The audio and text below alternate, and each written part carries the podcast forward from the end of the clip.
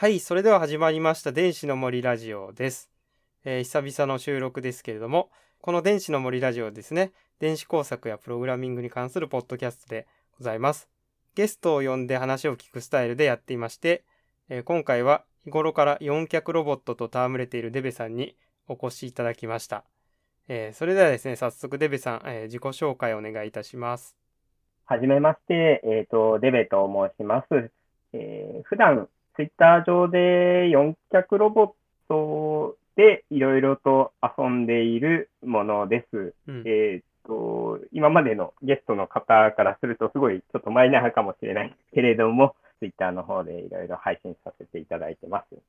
まあ、今までいろんなちょっと流れがあって、あの、電子工作っていうのは、本当に10代の頃に少しやったぐらいだったんですけれども、えっ、と、最近、ここ3、4年前に、えっ、と、プリメイドアイという、まあ、とてもちょっと楽しいデバイスが発売されまして、まあ、それをきっかけに電子工作にのめり込みつつ、えーその後、えー四脚ロボットというのが楽しいなということで、えー四脚ロボットを使って自立移動のロボットの大会に出たり、あとはロボットのロスというシステムのちょっと発表をする機会もあって、京都に行ったりとか、まあそういったことと、あの、いろいろやりながら、はい、四脚ロボットを自作しつつ楽しんでおります。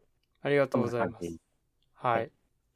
なんかその、聞くところによると、デベさんは、インターフェース誌に寄稿しているということを伺ったんですけど、えっと、そうですね。あの、一つはもうすでに出版されているものに出しておりまして、はい。まあ、もう一つも、まあ内容は言っちゃいけないかもしれないんですけれども、まだそんなに終わってないんで、少し、はあはあ、もうすでに出版された記事と、今書き途中の記事があると。はい。で、一つは、はい。その出版されたやつは今年の1月号でしたかね。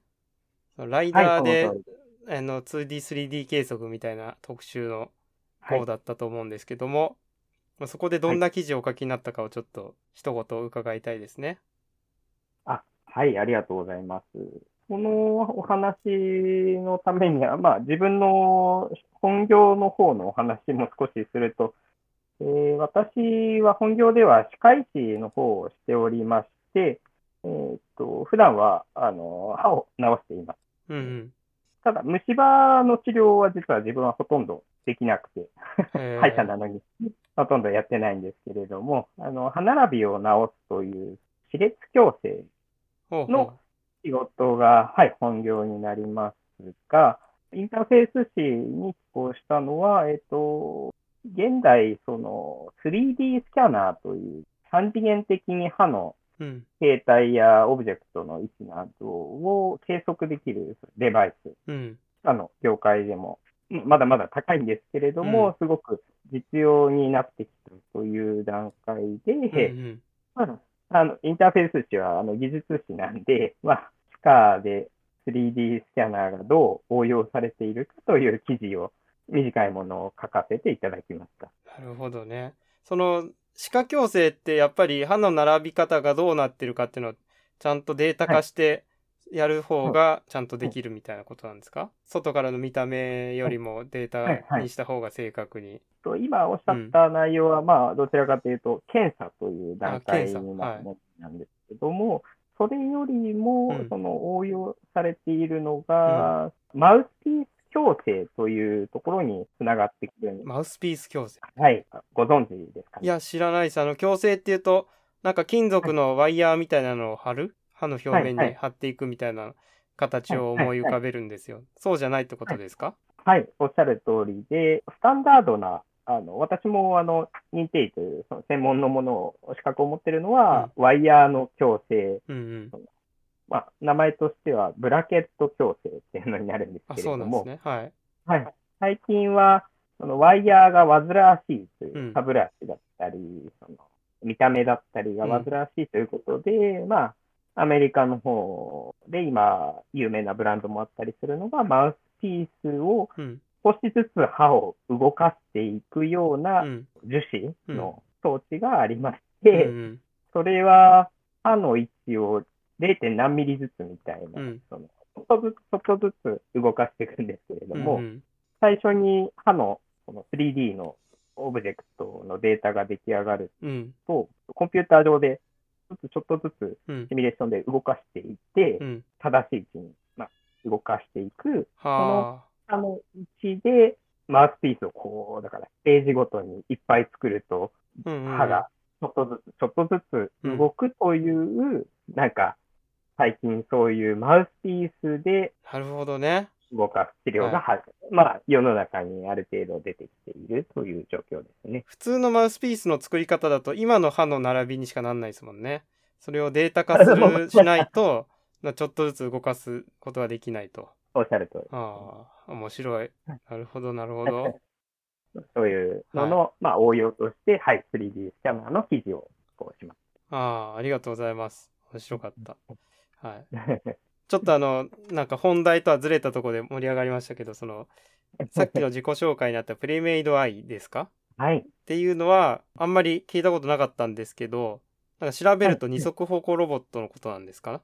そうですね。もちろんその部分に接しなかったら、当然すごくマイナーな話なんですけれども、実は3、4年前にですね、定価が15万とかうん16万とかするような、うん。あの、高級なサーボモーターがうん含まれ、に20何個入っているロボットうが、んまあ、投げ売りのような形で、すごく安く販売されまして、はあは あの、ツイッター上では、その、プリメイドアイハックというあ。うんタ。グでうん。結構一部盛り上がったような。あ、じゃあ、もともとはプリメイドアイはお高い商品だったんだけど、なんかよくわかんないけど、それが投げ売りされた時期があって、それでバッと流行ったみたいな。おっしゃる通りですへー。ねそれで、すごくプログラミングや電子工作など強い方々が飛びついて、うん。そういうハック、まあ、ハックというのも、まあ、いい言い方、悪い言い方ありますけれども、中を開けて、うん。改造して、本当の製品は決まったモーション、うん。動きができないものだったんですけれども、それを Unity というそのうんうん 3D のアプリケーションが作れるものがありますので、うん。そこからコンピューターから中の無線のマイコンまでアクセスして、うんこう、しかもたくさんの人々が同時に毎日毎日ハックしていくというブームがなんか何ヶ月か続いたっていう、そういう時期がありました。はい、なるほどね。え、その、 Unity で 3D モデルを作るんですか、はい動かすあ動きデータみたいな。そうなんですよう。んそれも今 VR っていうデバイスも世の中いっぱい出てますけれども、はい。そちらのジャンルのプロの方が、はい。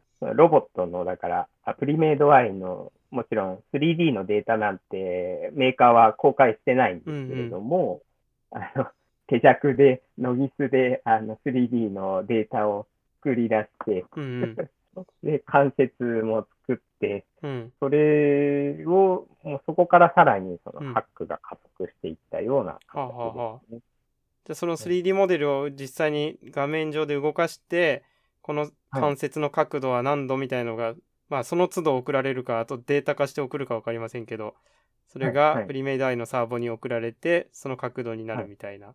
そうですね。なるほどねうんはいその、多分ロボットの専門の研究者の方々からしたら、まあ多分当たり前のこともいっぱいあったと思うんですけれども、自分も含めそういったところに触れてなかったものとしては、うん。あの、毎日何かしらの技術というのに触れるという、タグをクリックしたら、誰かが何か新しいことをしているという、はいはいはい。そういうような、はい、あの、アドレナリンが出るような日々が、とても興味深かったね。いや、僕も昔、あの、大学のものづくり系サークルとかにいましたけど、ああ、はい。パソコン上で動きを作って、それが視覚化されて、それが実物のロボットもちゃんとその動きになるみたいなのは、今聞いててすごい、あの、時代が進んだなとも思った感じがしますね。昔だったら多分画面上の確認とかじゃなくて、もうこのサーボモーターを何度にするみたいなのを数値計算で出したのを入力するみたいな、はい、はい、はい。そういう世界だったのかなと思うんですね。はい、はい、うんはい。もうなんか、す画面上のモデルが動いて同じ動きをできるっていうのは、いい時代ですね。いや、本当にすごく面白い。今、タグを見ても多分面白いと思います。はい。デベさんはそれを、まあ手元で動かしたりはしたんでしょうけども、はいさらにはいどんなハックっていうのをしたとか、なんか特徴的なハックあります？まあ、後の4脚ロボットにもつながるんですけれども、はい。プリメイド i の中には、実はん ST 社の STM マイコンが入っていることが分かりまして、あそうなんですね。はい、多分マイコンとしてはメジャーな方になるのかなとうんうん思うんですけれども、そちらと一緒に、えっと、Bluetooth のシリアル通信ができるチップ、えーうん秋月にもどうやら扱いがあるようなものが、なんか装着されていることがハックして分かりまして、はは。うんそうすると、シリアル通信で簡単にコンピューターと通信ができる。うんうん。パソコンと STM32 が、まあ、無線でつながってるってことですよね。そうなんです。うんあの、これはとてもう嬉しいというか、すごくいろんなことができそうだなっていうことなので、うん自分の方では、もうプリメイド i のうん。元からあるファームウェアをうん消してしまって、うん。自分のもうプロトコルで通信できるようにしてしまえば、うん。もっとサーボモーターなり、中にあのジャイロセンサーも含まれてたりするので、ま活用して、ね、楽しいことができるかなということで、うん。まあ、ファームウェアとして使えるサーボの通信ライブラリを作ったという。へえ。その組み込みのやつだと、まあその組み込まれた動きしかしないから、自分ではい好きなようにサーブを動かせるようなファームを作って PC から制御と。そうですね。へー面白そう。まあ、その元からあるファームも、あれなんですよね。あの、スマホのアプリから特定のコマンドで、だからサーボモーターを動かしてるようだったんですけれども。あ、そうなんですね。うん。はい。だから、その公式ファームのハックうんす。る人たちと、うん。まあ僕みたいにそのファームは決して一からやっちゃおうっていう人たちと、まあいろんないろんな手段があるわけですね。公式のファームを使ってもなんとなく動かせるし、はい自、分で作っちゃった方がかゆいとこに手が届くかもしれないみたいな。そういうことですね。うんはい。へえ。じゃあそこでなんか久々の電子工作に、はいえっ、と戻ってきたみたいな感じなんですか？?10 代の頃にやってた。そうですね本当に15年ぐらいん前のピックマイコンを初めて触った頃を。思い出しながらうんやった感じ。はい、はいい。や、いいですね。で、そんなこんなで、こう、プリメイドアイと、まあ、戯れてて、どんなきっかけで四脚ロボと出会ったみたいなのあるんですか、そうですね。プリメイド i は、まあ、この公式ファームをハックする例が多かった。で、それをすごく先端で一番いじっていた人が、うんゴロマンさんという方がいらっしゃるんですうん、けれども、その方のなんかもうポリシーというか、生き方というか、うんやりたくなったらうん。すぐやろうみたいな、うん。うん。なんか本人は超速ハックとか言って、超を超える速さのハックみたいな言い方をしてましたけれども、なんだ。まあ、はい。はい、楽しいことはもうすぐやろう、うん楽しくないことはやんなきゃいいみたいなぐらいの、そういった、まあ、生き方みたいのに触れると、まあ自分も、まあそういうふうに考えると、何がしたいかな、みたいのうんうんをおぼろげに考えていると、うん。まあ、今、子育てもしながらう、ん。まあ、家事もしながらっていう生活をしてるんですけれども、なんか世の中に、まあ、自分を手伝ってくれるロボットがいたらいいな、みたいな。ああ。そもそも、はい。手が足りないぞと。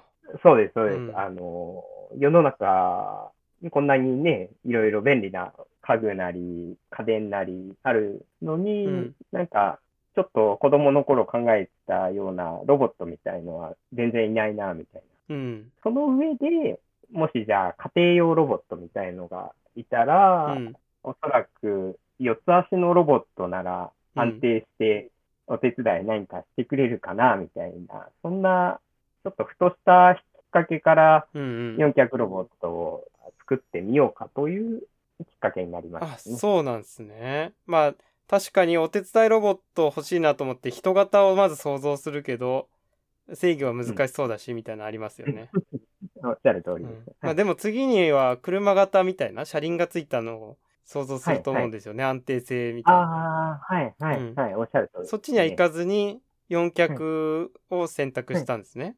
いや、それはうんまあ、その最初に実はタイヤでも、あの、家で試しまして、あ、そうなんですね。はい子供がちっちゃい頃は、あの、防音のなんかマットみたいな、うん組み立てるマットみたいに置くことが多いと思うんですけれどうん。も、はい。なんか、最初に作ったタイヤロボットは、それを乗り越えられなかったんですね。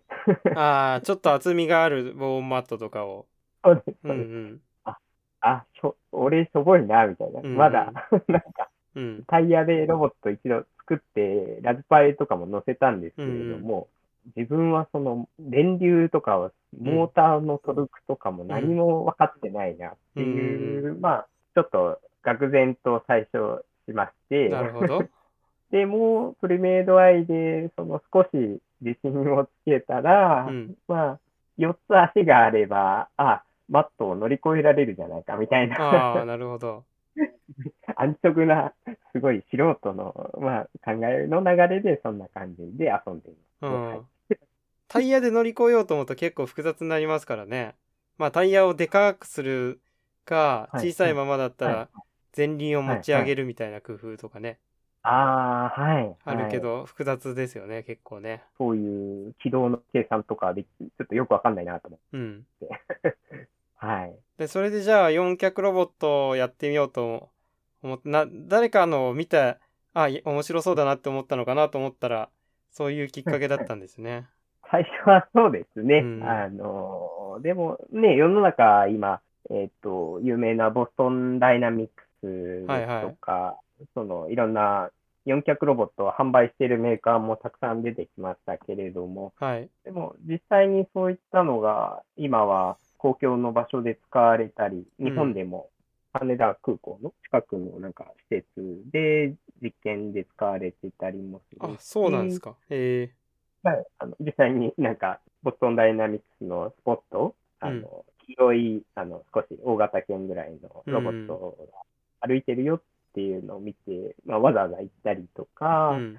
あとは、建設会社うんうん。が工事現場の監視に使っていたりとか、あ。とはアメリカだとどうやら警察でも利用、パトロールで利用しようかみたいな、そういった話も。もう警察犬ですね。そうですよね、本当に。うん。あの、盗まれないか心配になっちゃいますけうど、ん。1台800万以上するみたいな。なんか追跡とか絶対されてる。盗ね盗まれたら盗んだで危機として逮捕しに行きそうですけど。そうですね。うん。罠みたい罠ですね。はい、そうですかは。うん。な。はい。まあ、あの、今はそういったところもかっこいいなっていうのも含めて、あの、市販品も自分で買ったりなどして、まあ、自作もして、両方で、ちょっと可能性を模索しながらうん楽しんでる。あ、そうですか。はい。はい。はい。えってことは複数台経験があるってことですよね。何台ぐらいこう試したっていうか作ったっていうかあるんですか？そうですね。はい。あの、ちょっと奥さんには何に使うのぐらいに言われるんですけれども、はい。まあ、実際に自作したのは、うんまあ、小型ですけど、5台ほど組み立てすごい。はいはい。て、市販品のものは、はいえっと、全部で1、2、3、そうですね、4台、5台ぐらいを今持ってるような感じですね。自作が5台もあってし市販品もそのぐらいあると。すごい。めっちゃその101匹のワンちゃんじゃないですけれども。いやーね、それでいろいろやりたいことも、いろいろ思いつきはするんですけど、ははい。なんかそのそんなにたくさん作ってるなんか理由各世代の違い特徴とかあるんですか？そうですね。あのーまあ、自作に関しては、その、組み立てた後にまたバラバラにそのして再利用したりもしてますけれども、はいはい。そのプリメイドアイ直後に、だから1台目をまず作ってみようっていうので、はい。えーそれは1台目はあのオープンソースのうん。データが公開されているものを作ったんですね。オープンソースっていうとソフト側ですか？設計図とかもあ機械の。えっとですね、ハードのうんその 3D プリンターで作るボディと、うん。あと使う部品のリストと、うん。あとはソフトウェアの方も、うん。あの公開されている。つまりそのオープンソースハードウェアみたいうんうな、んうん。そういったもののうん。一つが、自分が作ったものが、うん。えーとまあ、みんなあの4脚ロボットが好きな人は、ボストンダイナミックスの黄色いスポットがすごくかっこいいなって思う人が多いんですけれども、それを、まあ、オマージュというか、うんうん。少しリスペクトした形で、小型で、えー、3、2、3万ぐらいで作れるかな、多分。はスポットマイクロっていう、まあ、名前で、ああ。どうやら海外の人がデータなり作って公開したものがありまして、うん。まあ、それがあの1台目にはなるんですけれうども、ん。秋葉原の秋月電子とかでも買えるようなその部品、サーボモーターと、あとは、まあ、3D プリンターうん。も今、だいぶ普及はして、あ普及っていうか、まあ、電子工作するような人たちだと少し使う頻度は増えていると思うんですけれども、各家庭に1台ね、あると思いますよ。そっか、ね、一台。そう 僕はあると思うんですけど、うん。仕事で患者さんに聞くと、えー、持ってるんですか？すごいですね、ぐらい、絶対になりますけれども。えまあ、いいんですけど、あのーそうですね、そのじ家でも作れるようなものということでー、、うん。1台目を作ります。はあ、はあはいまあこれはじゃあ、プリメイドアイのサーボの経験とかが大いに役立ってる感じですかね？そうですね、とてもゆ役立ちましたね。んうん実際にはマイコンとバッテリーだけでうん。ターボをね、うんあの12個も動かせちゃうんだなという、うん。マイコンの重要性とうん。便利さっていうのがまずプリメイドアイで分かりましたので、うん。あ、意外と4脚ロボを作るだけならうん。できるかもっていう自信がまずつきましたね。うん。うん。関節が多いけど、まあ、STM32 があれば、1台で制御できそうだぞ、みたいな。まあ、ちょっと途中にいくつかチップが必要かもしれないけど、うんうんみたいな。うん。はい。そうね。じゃあそれが、こう、1台目ではい、ちゃんと動いて、自信がついて、じゃあもう1台なんか、もっとキットじゃないやつを作ろうか、みたいな感じですか？そうですね。その、やっぱりある程度人が作ったものうん。で試すと、なんとなく自分でやってみたくなるう。っていうんのは皆さんあると思うんですけあれども、ると思います。はい。それで、えっと、2代目からは自作ということで、うん。まあ、プリメイドアイに入っていたサーボモーターを、まあ、分解して流用して、うん。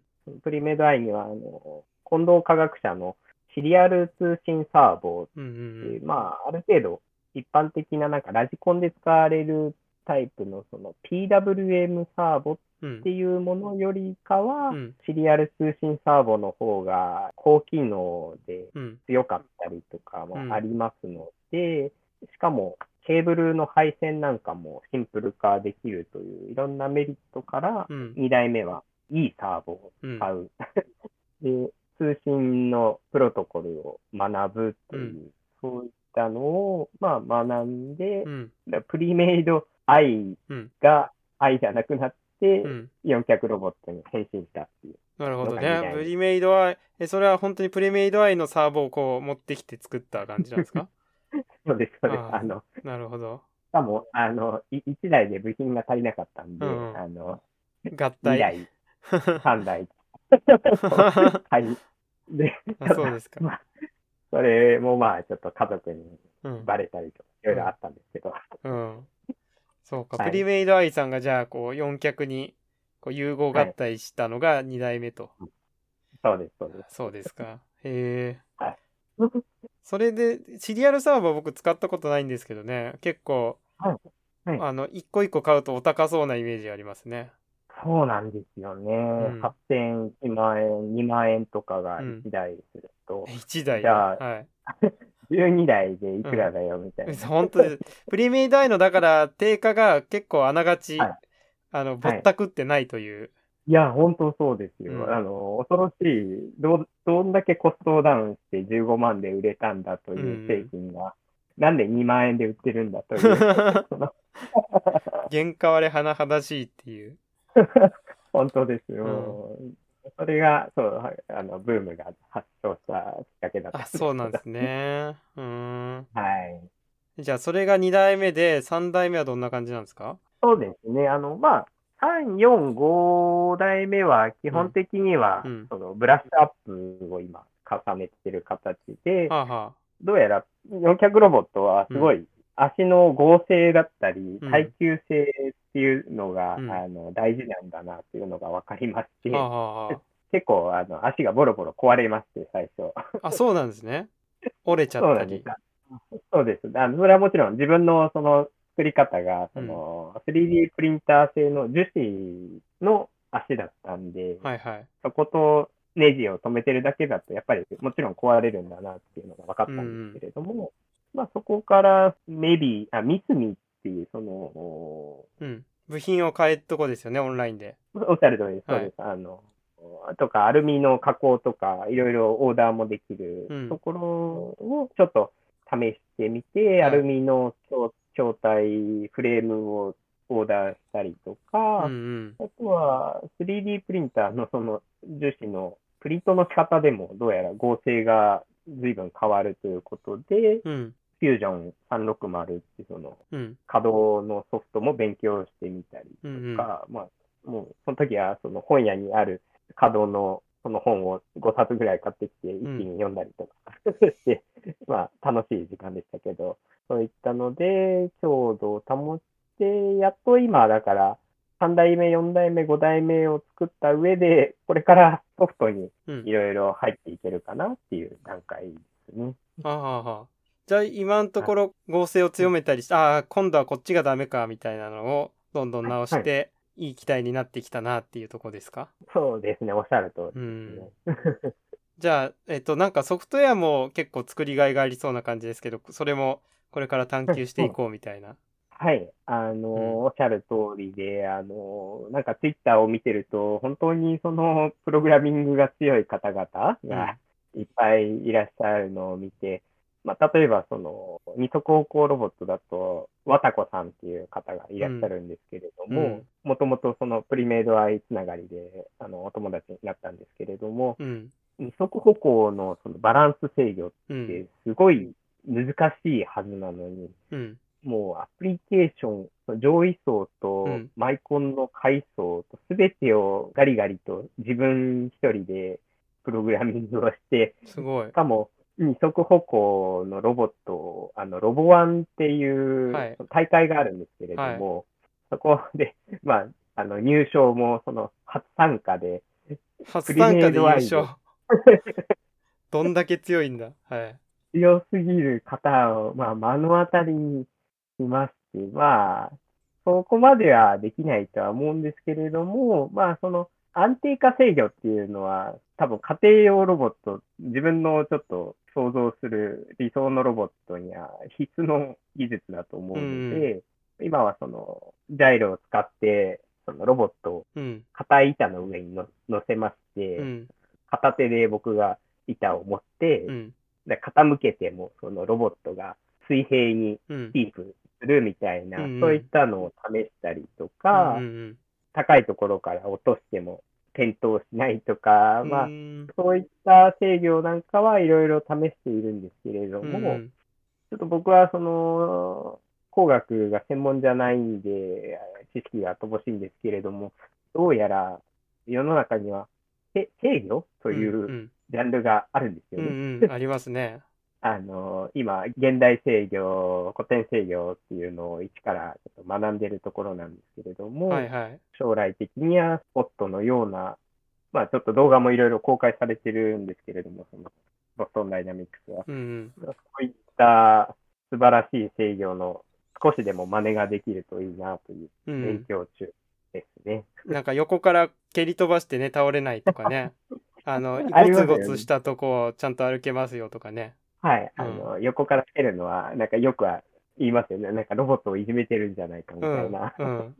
でもあれははい重要なテストですからね。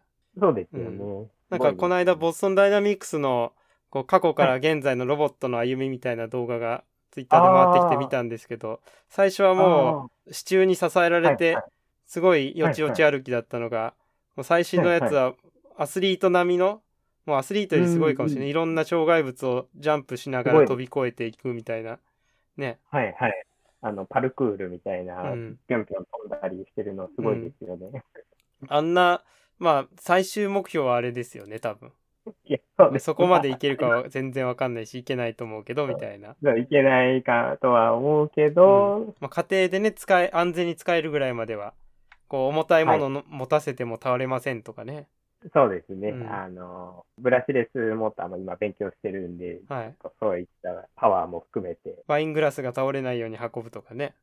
ああ、面白そうですね。うん。絶対必要な機能だから。そうですよね。うんそうか、なるほど。そう、いや、楽しそうな世界ですよね。なんか一つのものをどんどんブラッシュアップして作っていくっていうのは。はい。うん。すごくいい、なんか趣味にあったなと今思いますけど。いやーでも、あれ、学生の頃とかってそういう別に学科じゃなかったってことですよね？そうですね。うんあのー、私学部に18歳で入ったので、その、2年生ぐらいまで暇だったんですよね。まあ、あの、基本情報技術者の資格とかも、ちょっとそこら辺で趣味で取あ、ったりとか。そうなんですか。ええそうなんですよ。それは、あれなんですよね。本当はコンピューターももっとちっちゃい段階から遊んだりとかしたかったんですけど、うん。親が、あの、大学受かったら買ってあげるよみうたいな、ーん。そんなので、18歳まではちょっといじれなかったんで、うん。どうやらなんか大学入っには、まあ、私学部に入っちゃったけど、コンピューターいじったら楽しかったな、みたいな。ああ。まあだから大学入るまでに知ってたらはい、もしかしたら情報工学とかに行ってたかもしれないぐらいの、ああ、言ってたかもしれないですね。うん。まあ初めて触れるまでは楽しさわかんないですもんね。憧れだけがあるけど。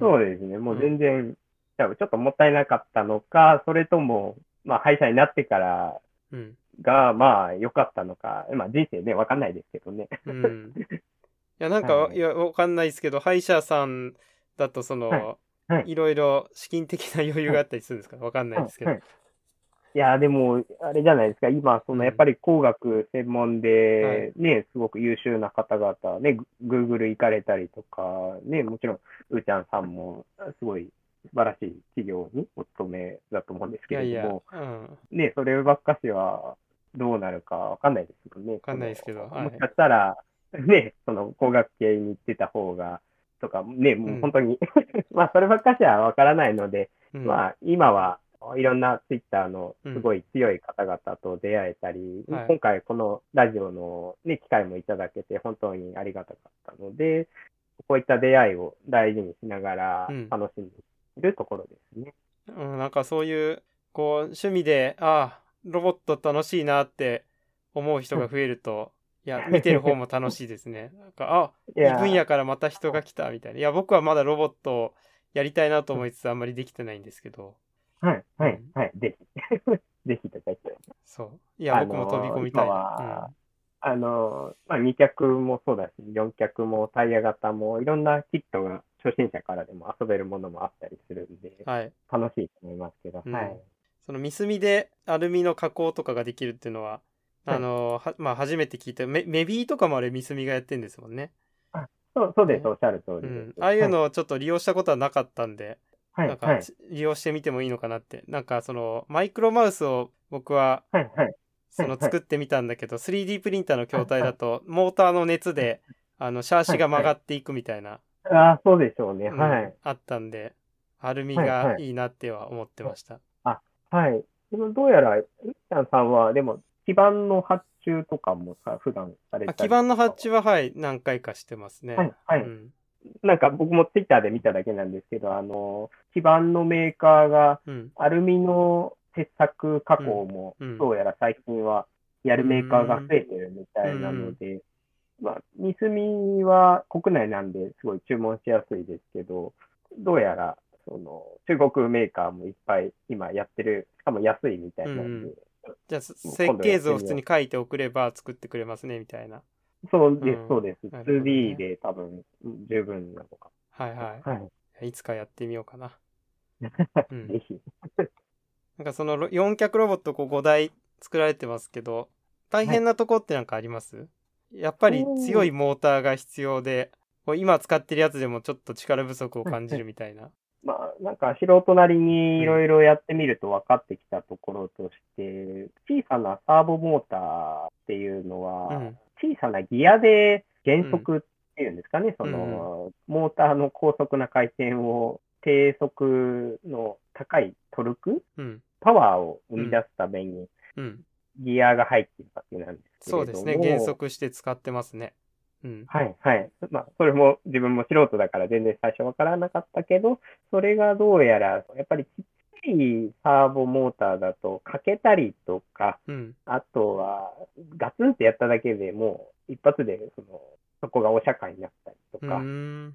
なんとなくその、生物というイメージからすると、うん。すごく硬いものになって、そのしかも弱いなというので、うんまあ、自分もだからプリメイドアイのモーターも10個ぐらい壊してしまってるんですけれども、結構衝撃っていうか、足を急に動かして、それがどっかに当たったりすると欠けちゃうみたいな、モーターの部分。そうです、そうです、うんそうです。あの、じゃあ子供がガツンってやってしまったら壊れるロボットはつまらないなっていうのもあって、うん。で、インターネットを調べると、その、中型、大型犬のロボットっていうのは、うん。最近の、まあ、論文とかでも主流みたいらしいんですけれども、あの、まあ、大型のモーターにうん。低い減速、例えば、ベルトだったりとか、うんうん。ギアの減速でもちょっと大きい波数だったり、うんうんその具体的に言うと、その小型のサーボモーターだと、1対300とか、すごい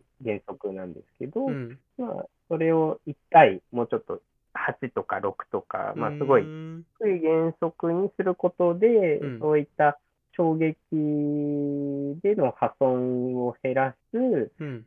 モーターもちょっと大型になっちゃうんですけど、まあ、電流でトルクを稼ぐっていう、うんまあ、そういったどうやら流れがあるらしいので、はいはいはい。まあ、ちょっと次の6代目ということで、うんえー今、ブラシレスの強いモーター、プラスベルト減速っていうのを勉強しているところです。うーん確かに今ギアの減速比を落とせばモーター側が逆に回るみたいなフィードバックっていうかあの、はいはい足で衝撃を加えてもモーター側が逆に回転してくれるから衝撃がギアに集中しないみたいのがねできるしベルトだったら空回りしたりそもそも刃がないからかけないみたいな。まあ、そういうのもあると思うんですけれども、1対300とかだと本当にすごい細いギアの刃になってしまうああので、確かにそうか。はい。一瞬でかけちゃう。大きなギアにしようと思うと1対300だとねすごいでかいギアになっちゃいますもんね。しかも、その、すごく、あの、うん。な、何枚もギアをかませるというか、そのああ。ちっちゃいサーボモーターの中にうん。4個か5個ぐらい、こう、うん多ギアが来るのが多段に。重なってるのが多いんですけれども、そうすると、その、衝撃をモーターの方に流すのも、ね、多分結構、難しいですね。はい。だから、近藤サーボとかは、そこら辺を、なんていうんですかね、少し柔らかくする制御うん。なんかも、その機能としてはああるんですけれども、うん力を受けたときに少し柔らかい制御にするっていうのもあるんですけれども、んまあ、そこら辺を、じゃあ、ちょっと自分でやってみようかなっていうところですね。うん。なるほどね。そうか、だからはいこれからもじゃあその辺を探求していく旅が続くんですね。いろいろ言いましたけど、一つ一つが多分めちゃくちゃ遠いいただきだと思うので、重たい話題がこれ今後ねありそうな感じはしますが。はいうん。一つずつやっていきたいと思っています。なるほどね。なんかこれから目指している世界とかがあるんですか？四脚ロボにこだわってこういうことを成し遂げたい的な。はい。まあ、その、もともとが自分の役に立つロボットが欲しいというところだったのですが、結局、四脚ロボットというのが、うん。例えば誰かに使ってもらうとかう、ん。普及するには何かしらの、こう、役に立つんだなという認識が必要だと思うので、うん。ただそこを、うんあの、まだ何がいいのかっていうのは自分にもまだわからないんですけれども、普及のための鍵が何かなと。はい、うん。おっしゃる通りです。まあ、キラーコンテンツといううんように自分では考えてる。それが、例えばドローンだったり、ね、今、キックボードもうん法律が定まってきましたし、んあとは、家具ももちろん何かしらの掃除機なり洗濯機は何かしら便利な何かがあるから普及したわけだと思うんです。まあ、そこの4脚ロボットが世の中に普及するような、ちょっときっかけになるような、例えば4脚ロボのデモだったり、うん。まあ、ちょっと活用方法だったりを、うん。まあ、ツイッターを使ってね、探求していければいいかなと思ってる。まあ、ただ見てて可愛いとかだと、まあ、ちょっとうん。そんなすごい普及するかっていうとそうじゃないかもしれないなみたいなとこですもんね。おっしゃる通りですね。あの犬ロボットアイボとか、まあ、別に普及したのかみたいな、まあ一部の人は好きだったと思うけで、特定の範囲には、そのコミュニケーションロボットとしはい。て、すごく大事な存在にはなってると思うんですけれどもね、まあ、ど、全ての家庭にあるかっていうとね、掃除機みたいな普及はしてないから。はい。うん、そうです。なんかその、まあ普及させたいという思いがあるというのを聞いたんですけど、じゃあロボットはい初心者の人に、この4脚ロボをやってみたいと、まあ薄々思ってる人がいたとしたら、その、なんかどうやったら入門できるのかっていうのを、おすすめの4脚ロボとかあれば教えてください。はい。えっ、と、実は自分はツイッターで4脚ロボットで遊ぶ仲間が増えたらいいなという気持ちも含めて遊んでますので、はい。まあ、ぜひ、この4脚ロボットに少し興味があるような方々には、ね実際になんか作ってみたりとか、あの、作るのが面倒なら、ソフトからだけでも楽しんでもらえるといいなと思ってるんですけれども、うん。えっ、と、実際にどうしようってなった時に、まあ一番手っ取り早いのは、うん。えっ、と、ミニパッパーという、そのミニパッパあ、ミニパッパーかな？あの、PU、PPER なんですけれども、えもともとはスタンフォード大学が。パッパーっていう小型の、結構ぴょんぴょん飛ぶオープンソースのロボットをうん発表してたんですけれども、うん。まあ、それをもう少しこう製品化に寄せて、もうボードとハードウェアとソフトとすべてオープンにしながら、うん。製品にしているミニパッパーっていうものがあります。あれですか？ミニプパってやつですか？おっしゃる通りです。はいはいあの、日本語で言うとミニプパなんですけれども、まあ自分もちょっと少しだけ手伝ったりとかもしましたあが、あーのそちらはうん。もう部品とかも全部含まれてますので、はい。まあ、それを買って、自分でラズベリーパイを入れて組み立てるっていうのは、まあ一つ簡単な手段ですし、うんうんまああとは最初に僕も作ったスポットマイクロという、えーとオープンソースのロボットもおすすめ。それは本当にモーターとかは自分で秋葉で買ってきたりとかもできますので、うんいいですし、あとはもしもう少しお金があるようであれば、うん。まあ、自分もちょっと頑張って買った、うん。えーユニツ E Go 1、あるいは今度新製品で Go 2というのが中型犬サイズですけれども、うん。発売されますので、まあ、そういったところの製品なり、うん。ソースのものが、あの、おすすめかなと思いますので、まあ、ぜひ、あの4脚ロボットに興味がある方は、ちょっと調べてみていただくといいのかなと思います。ありがとうございます。はい。